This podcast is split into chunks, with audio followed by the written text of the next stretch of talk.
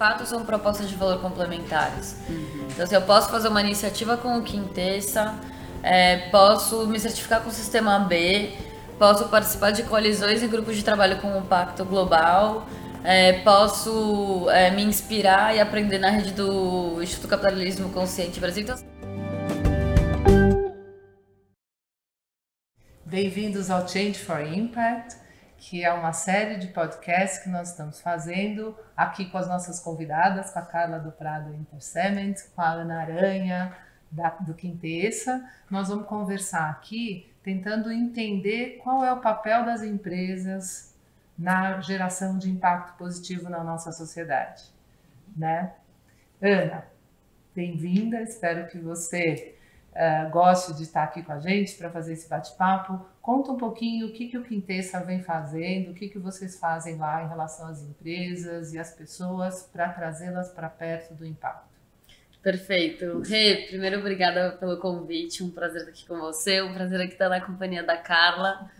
É, contando um pouco do Quintessa, a gente começou, já tem 12 anos, a gente começou em 2009. E desde o início nesse foco de como que a gente poderia unir mais esses mundos, né? Do negócio, da geração de lucro, resultado positivo, com o olhar para geração de impacto positivo e solução dos nossos grandes desafios sociais e ambientais. E muito nessa crença de que as empresas não só poderiam, como deveriam ser parte desse jogo, que a gente não deveria só depender ali do terceiro setor e do governo para que a nossa realidade mudasse. Carla, eu gostei de ver a Ana falando, né, de papo lunático com a idade dela, né? A gente, nós que estamos nessa área aqui há uns 30 anos, que a gente fala 30 anos atrás, realmente ninguém sabia o que a gente fazia, né? E você hoje, quer dizer, eu queria até que você contasse um pouquinho da, da sua trajetória, mas hoje você, dentro de uma empresa, né, o ISD aqui hoje trazendo esse assunto né, de presente para a gente poder trabalhar mais profundamente nele. Conta um pouquinho como é que está sendo isso lá é, fazendo uma reflexão sobre a minha jornada da minha, da minha carreira, eu acho que é, é, é, sinais dos tempos mesmo, né, de mudança. Eu comecei no terceiro setor, numa grande fundação americana que nem mais atua no, no Brasil. É, eu sou cientista política, é, formada em relações internacionais, assim, uma coisa, um bicho meio diferente, né, para hoje estar tá trabalhando dentro de uma cimenteira, né, a Enter Cement, eu lidero o Instituto Enter Cement, um, e com muito espaço assim de um diálogo para justamente tentar internalizar, né, a empresa compreender quais são esses impactos que ela gera, que eu acho que ela ela sempre gerou, mas a, a, ênfase em entender quais são esses impactos, como é que você pode mitigá-los, minimizá-los e depois né, até evitá-los né, com alguma grande inovação, é, eu acho que essa é a agenda que foi se acelerando né, particularmente né, nesses últimos três anos que a gente vê essa grande mudança. É, então, hoje, assim, na atuação na Enter Cement, é, o nosso maior impacto é local, né? é onde a gente, gente 80% da nossa operação está em municípios de pequeno ou médio porte, seja no Brasil ou, ou fora. É, então é muito relevante a presença né, da, da companhia naquele local, que é atraída pelo local pelo, pela matéria-prima. Né?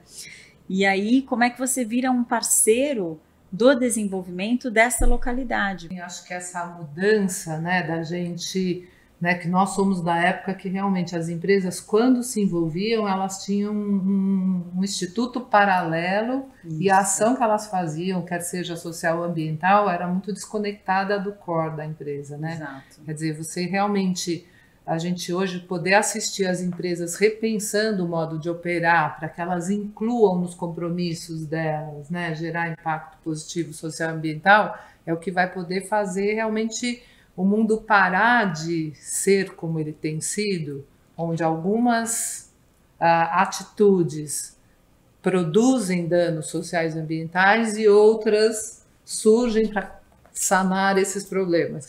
Sem dúvida, acho que uma das grandes evoluções né, desses tempos também é, é reconhecer que não são mais escolhas ou ou. Né? É uma escolha e. E aí eu acho que apoiado né, até na, no trabalho todo que a Quintessa faz, que é fantástico, que é chamar para inovação. Inovação é isso, né? Você repensar seus processos, modelos de negócio, produtos, serviços, a, a, trazendo mesmo reconhecendo que há impactos, às vezes são inerentes ao próprio processo né, produtivo. Na Intercement a gente tem um, um, exemplo que ainda é pequeno, mas com potencial de escala, que é o projeto Biomassa Brasil. Então, como é que a gente pode esverdecer, né, se a gente pode chamar assim, a nossa matriz energética com resíduos da agricultura familiar? Não é uma coisa que a, a unidade de coprocessamento busca é, naturalmente, mas provocados por essa parceria, justamente porque o Instituto não é mais uma coisa à parte, é uma coisa mais junto, né? A gente tentar encontrar alguma solução que tenha um impacto social positivo, está comprando resíduos da biomassa é, familiar que, que, que, que, existem, né? E que muitas vezes. Um, se juntam a esses resíduos e, e, e, queimam, né? Então isso vira também uma receita Uh, e para nós, é, dizem né, os técnicos na, na, na Cimentos que é, é, um, é um combustível nobre. Então, assim, como é que a gente mapeia isso né, num país como o nosso, que tem a vocação agrícola, tem muitas mineradoras que podem usar também isso como combustível alternativo e você vai diminuindo a sua dependência de combustíveis fósseis. Né? Nessa linha, né, Ana, de de mexer, vamos dizer, com a área de inovação das empresas, né? Eu queria que você contasse um pouquinho também, porque eu até vou dar um, um, exemplo que eu participei uma época de um curso que eu fiz na Suíça com o meu filho, numa escola de gestão junto com a WWF. E eles colocavam dentro da área de inovação das empresas, justamente eles tentavam trazer a inteligência das ONGs que combatiam aquele processo, o processo da empresa, porque as ONGs elas têm um conhecimento enorme, né, das questões que que a empresa vem produzindo que deveriam e poderiam ser alteradas. Só que elas normalmente não têm um conhecimento de negócio adequado para fazer com que aquilo seja viável.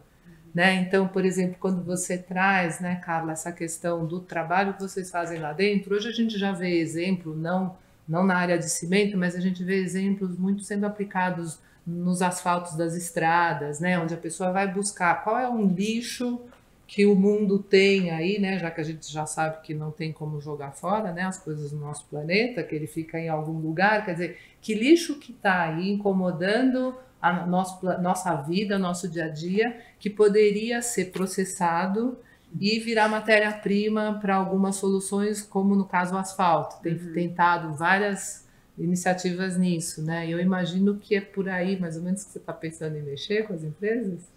É, eu acho que o que a, o que a Carla falou é, é muito importante e tem sido nossa grande, talvez, descoberta, assim, né? Quanto mais a gente faz, mais a gente percebe é, a quantidade de oportunidades que a gente deixa de aproveitar por uma cegueira, porque a gente estava se obrigando a ver como ou, né?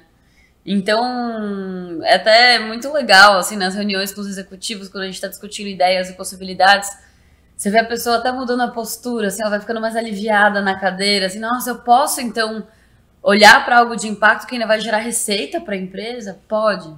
É, eu posso, né? Então, assim, a gente foi muito. Acho que por ter é, tido esse viés mental, a gente por muitos anos teve práticas que eram hoje em dia eu já né, considero completamente inconcebível. Né? A empresa pega, tem 10 mil funcionários, colaboradores, paga todo mundo super mal. Essas mesmas 10 mil pessoas vão ter péssimas condições de moradia, saúde, alimentação. Então, assim, a empresa poderia mudar o jogo com essas 10 mil e aí não muda, e aí no fim do ano doa a cesta básica para mil famílias.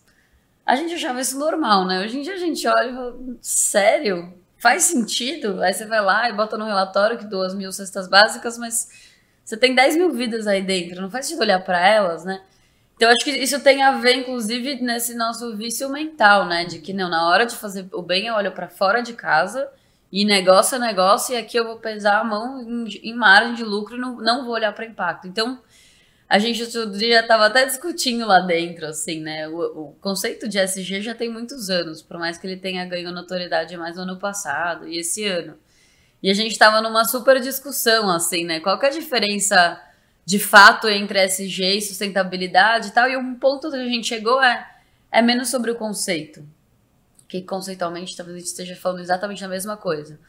Mas talvez até pelo momento de mercado, ou momento de consciência das pessoas, o efeito está sendo muito distinto, né? Agora com o movimento do SG. Então, é, na prática, a gente tem feito, trabalhado em quatro grandes agendas, assim, com as empresas. Desde uma agenda mais de olhar para inovação e novos negócios, onde o impacto entra como uma lente para a inovação.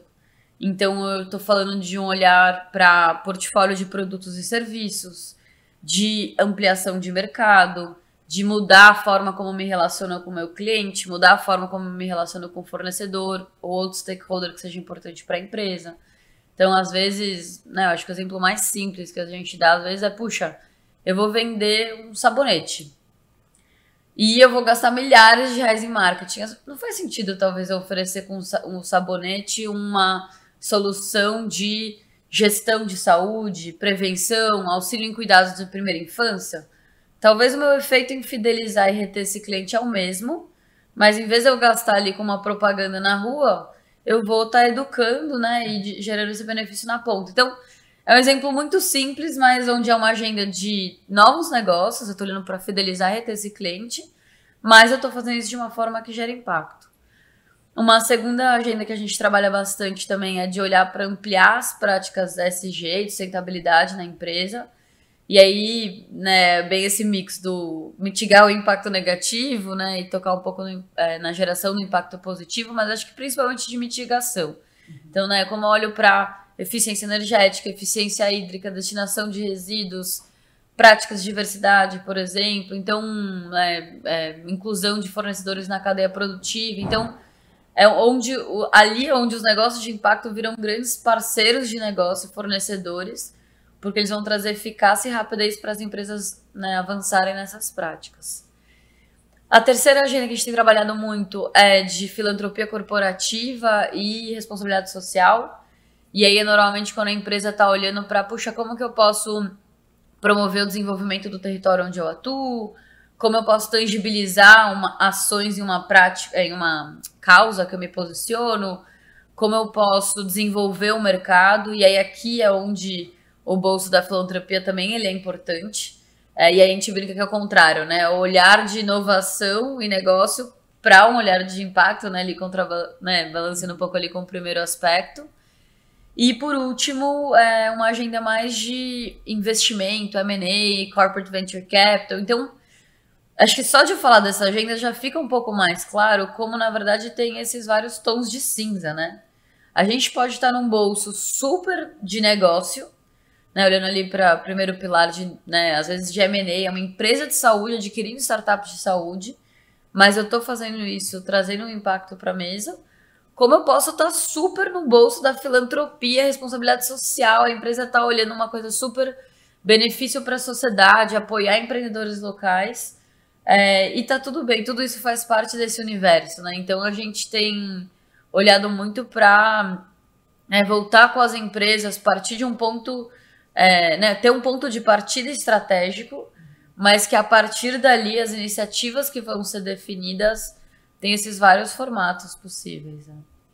Sabe o que era legal saber? Assim, se uma empresa hoje tem interesse em olhar para isso, o que, que existe de fóruns, de redes que, elas, que ela pode começar a se aproximar, para ela saber realmente, ah, não, gostei desse assunto, acho que é importante e quero dar os primeiros passos que, que ela pode fazer, assim, como seria?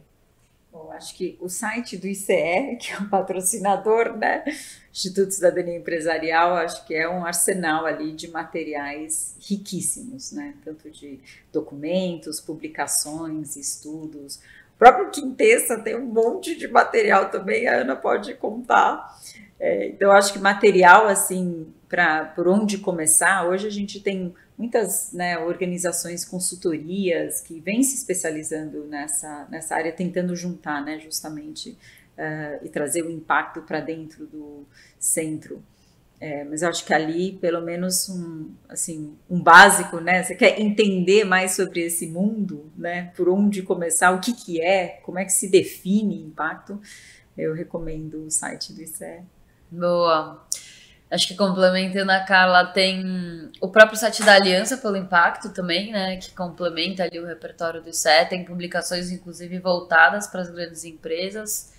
No nosso blog, de fato, tem muita coisa por lá. É, a gente tem escrito colunas também, então acho que de veículos de mídia, é, os dois canais onde a gente escreve coluna, que é na Reset Capital e na Um Só Planeta, que é do Grupo Globo, são especializados nisso, então também acho que, além das colunas, né, tem vários conteúdos bons nesses dois veículos. É, e eu acho também que vale a pena navegar um pouco nas organizações que existem no setor. Então, é, a gente né, já tem anos produz o Guia 2,5, é, que é um guia é que, tá ele reúne, ele é atualizado a cada dois uhum. anos, uhum. né? Então, o ano que vem deve ser uma próxima atualização.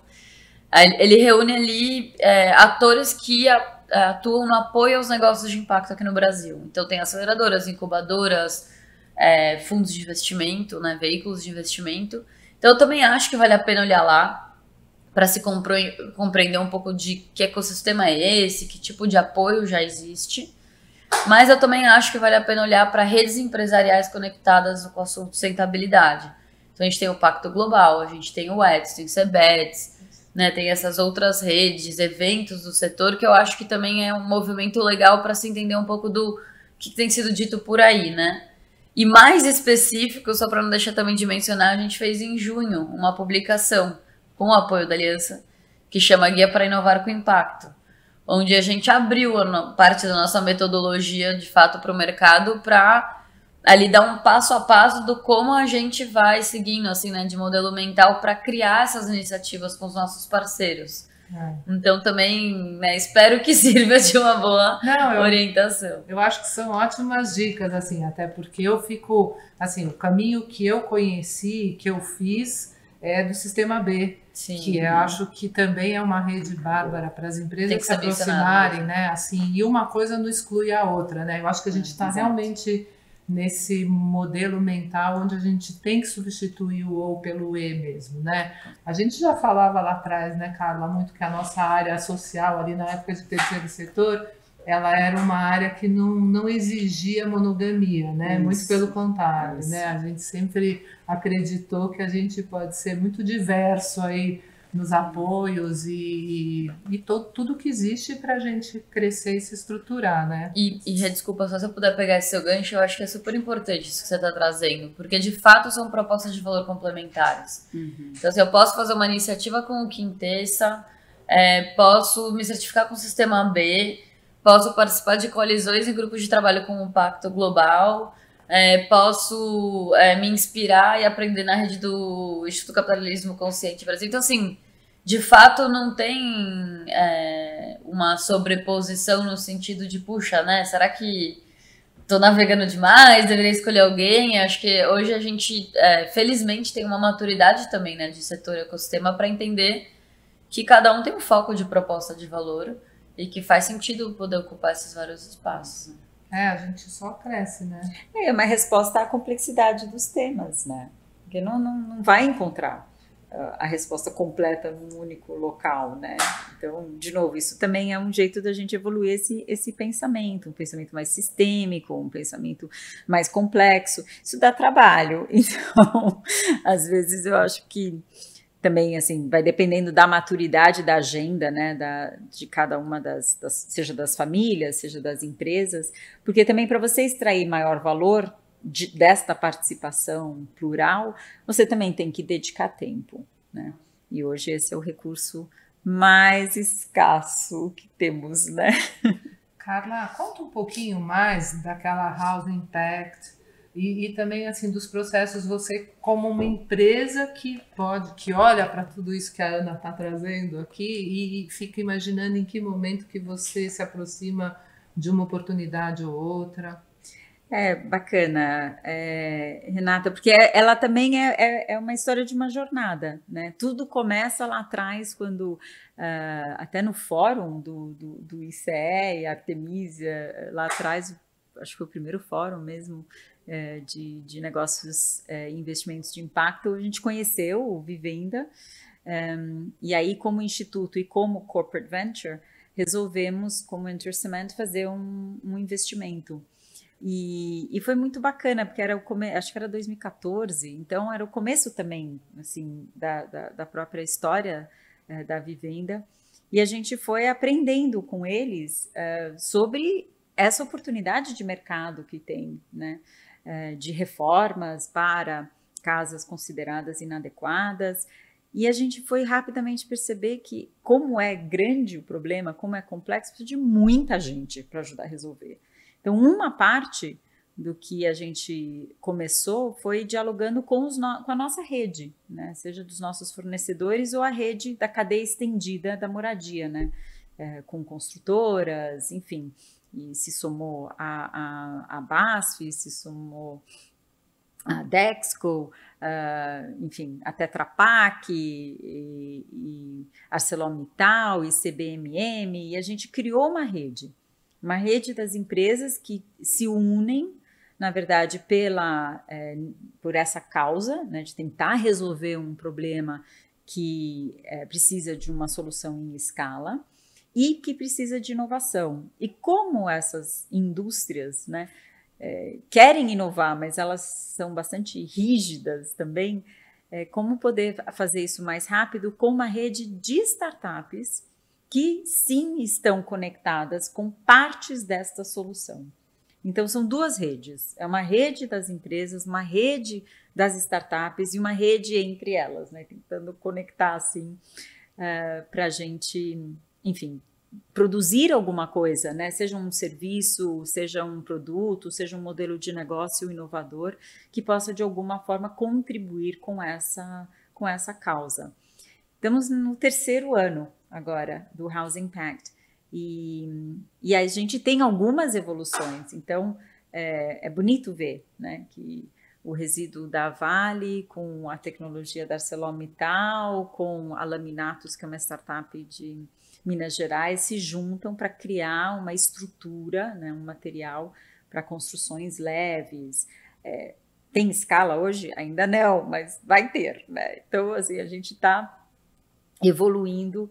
É, tem uma outra startup de Maceió, da Isobloco, que é um bloco já de vedação, então é uma solução que, que pode ser também é, com poucos resíduos, com uh, muita possibilidade de resolver um, uma dor, né, de umidade, de tudo, né, pra, tanto para construir como para reformar. Então a gente vem aprendendo que, é, é mas é um processo é, que também não dá para você queimar etapas. Você tem que entrar consciente de que você vai entrar numa jornada e cada uma dessas etapas vai acendendo mais luzes, né, sobre onde a gente pode atuar com mais celeridade e onde precisa de mais pesquisa. Se somou também a essa rede o CIX, o Centro de Inovação para a Construção Sustentável da USP, a Fundação TID Setúbal, porque precisa ser plural. Exato. Pode ser também só empresas, né, tem que ter a filantropia que pensa também de maneira estratégica sobre o tema e a academia. Vou, vou pegar o gancho da, da Carla para contar um pouco do programa, né, da jornada de Venture Philanthropy, mas acho que vale o parênteses que a gente está falando aqui das empresas, mas isso é muito mais amplo, né? É, da mesma forma que a gente está falando aqui, as empresas podem entrar no assunto com um viés mais, né, de, puxa, como eu ajudo o desenvolvimento do ecossistema, mas também podem entrar é, participando com o viés de falar, olha, não estou aqui com né, um, interesse de ajudar, eu quero achar bons fornecedores e parceiros de negócio para bater minhas metas, por exemplo, sustentabilidade, que eu me comprometi, emiti SLBs, agora tem uma dívida, né, que ela pode ficar mais cara se não bater minhas metas, então, ou eu estou numa agenda de aquisição, né, eu estou em busca de diferencial competitivo, estou em busca de é, reter colaboradores ou reter parceiros, então Acho que nem a gente está falando que para as empresas tem essas várias lentes e formas de entrada no assunto. Acho que isso também se aplica às famílias. Então a gente já vinha navegando, né, enquanto Quintessa, nesses distintos bolsos. É, né, então já tinha relacionamento, por exemplo, com pessoas físicas, mas até então, na maior parte das vezes, com um chapéu mais de investimento ali, né? De investimento anjo, investidor, investidora anjo olhando para ali um pouco no bolso do investimento de impacto, né? Eu estou fazendo um investimento que tem o viés de gerar impacto positivo e que também é, tem a expectativa de um retorno financeiro positivo.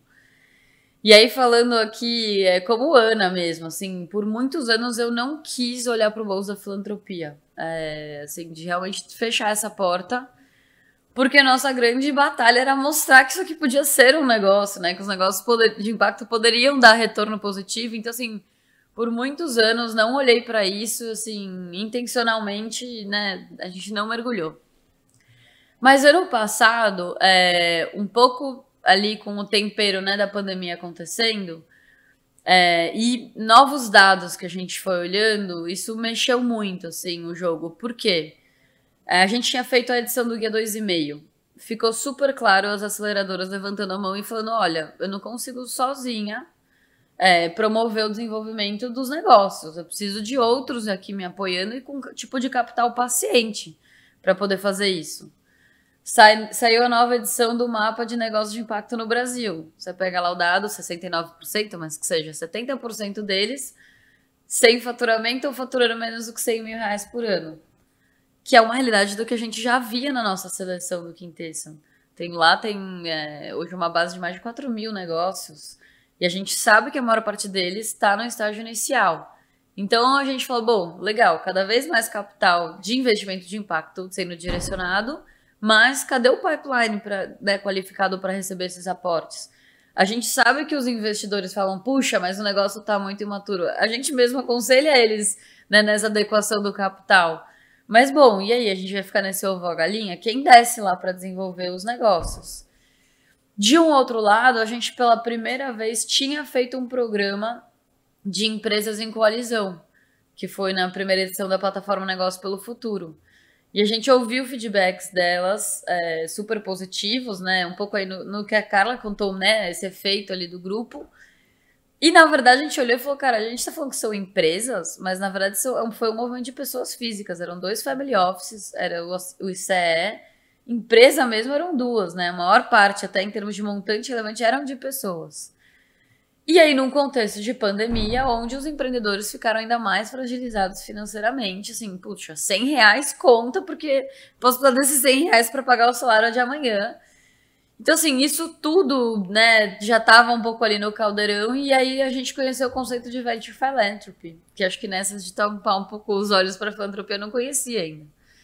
E a gente teve um grande momento ali, meio de encontro, de, na verdade, de reconhecimento, porque a gente já tinha feito programas com pessoas físicas dentro do Sponsorship Quintessa, já tinha feito programas com gestoras de investimento de preparar a pipeline para eles investirem, mas acho que a gente nunca tinha cruzado todo, tudo isso, assim, né, em um, em um programa, né, ou de uma forma racional.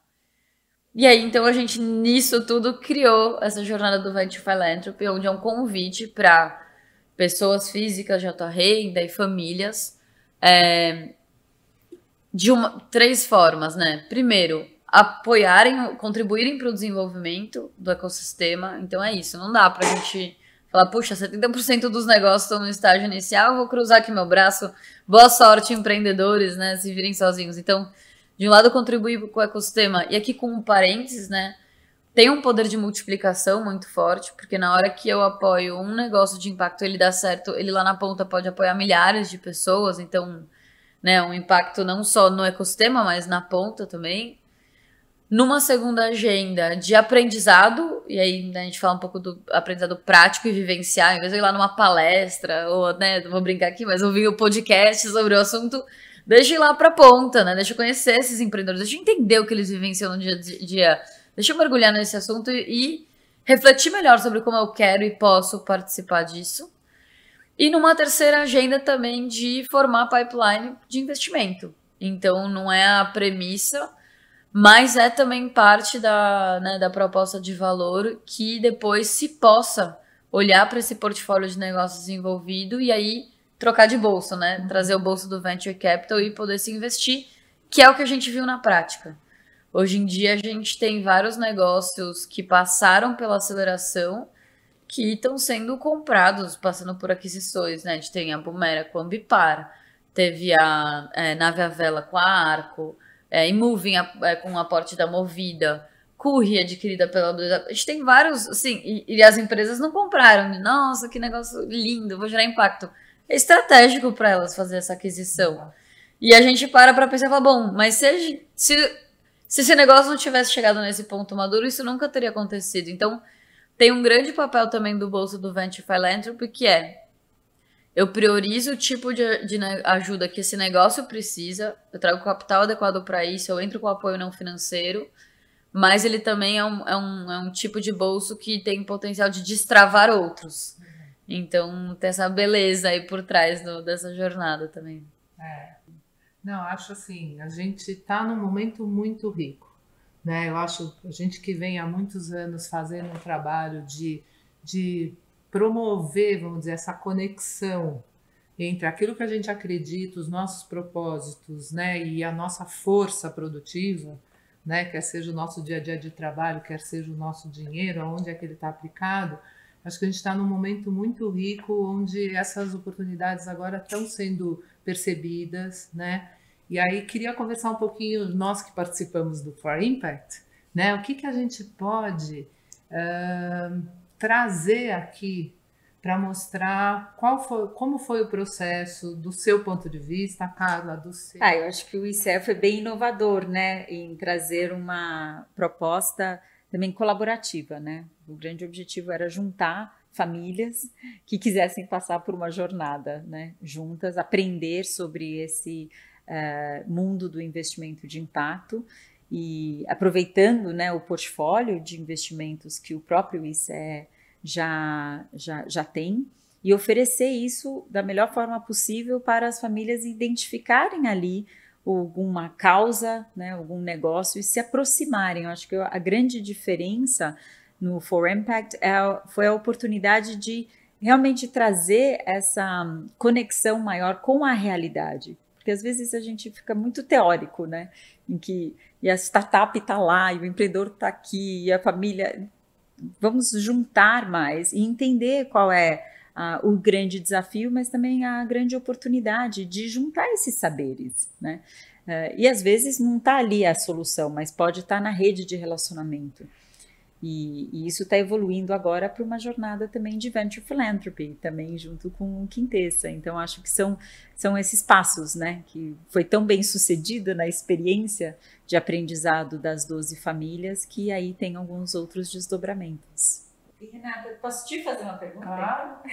então você conta assim, como é que foi a sua experiência no For Impact? O que, que você então, aprendeu? Bom, para mim eu acho que foi assim uma experiência bem interessante. Eu não sou uma pessoa com cabeça de negócio e o que eu achei mais legal é que uh, ali tinha uma oportunidade de uma troca entre os family offices, no caso, com conforto e segurança das suas preocupações, né? Porque um gestor de family office que tem ali, vamos dizer, uma meta a alcançar, um compromisso de garantir uma segurança no, nos investimentos, ele tem um olhar muito diferente do meu, de uma mãe idealista que quer um mundo melhor e que quer ver seus filhos ali realmente uh, a, trazendo essa força da juventude, que é muito você, Ana, por isso que eu acho uma delícia conversar com você, que é essa coisa do, não, eu quero fazer acontecer como negócio. E eu assisti trocas muito ricas. E acho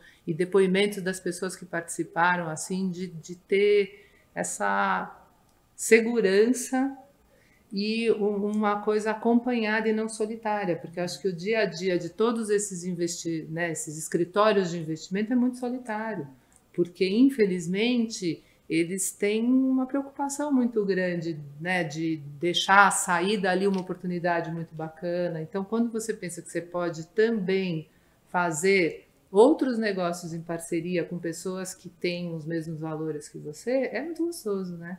talvez um último recado, assim, né, que dá vontade de deixar, é que não tem um certo e errado, é um caminho único.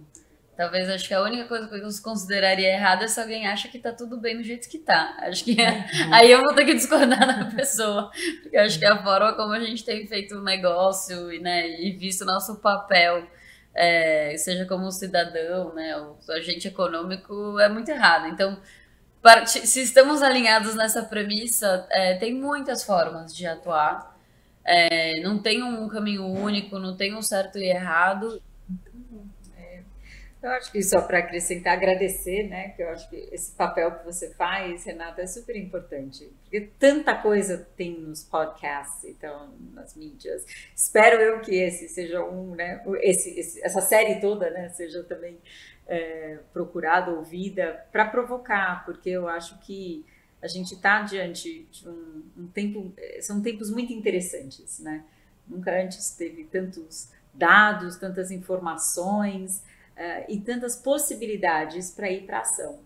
E, e, o pensamento mais colaborativo, acho que vem muito dessa nova geração, né, também, que, é, mas ela é, ela é reflexo desses tempos de interdependência.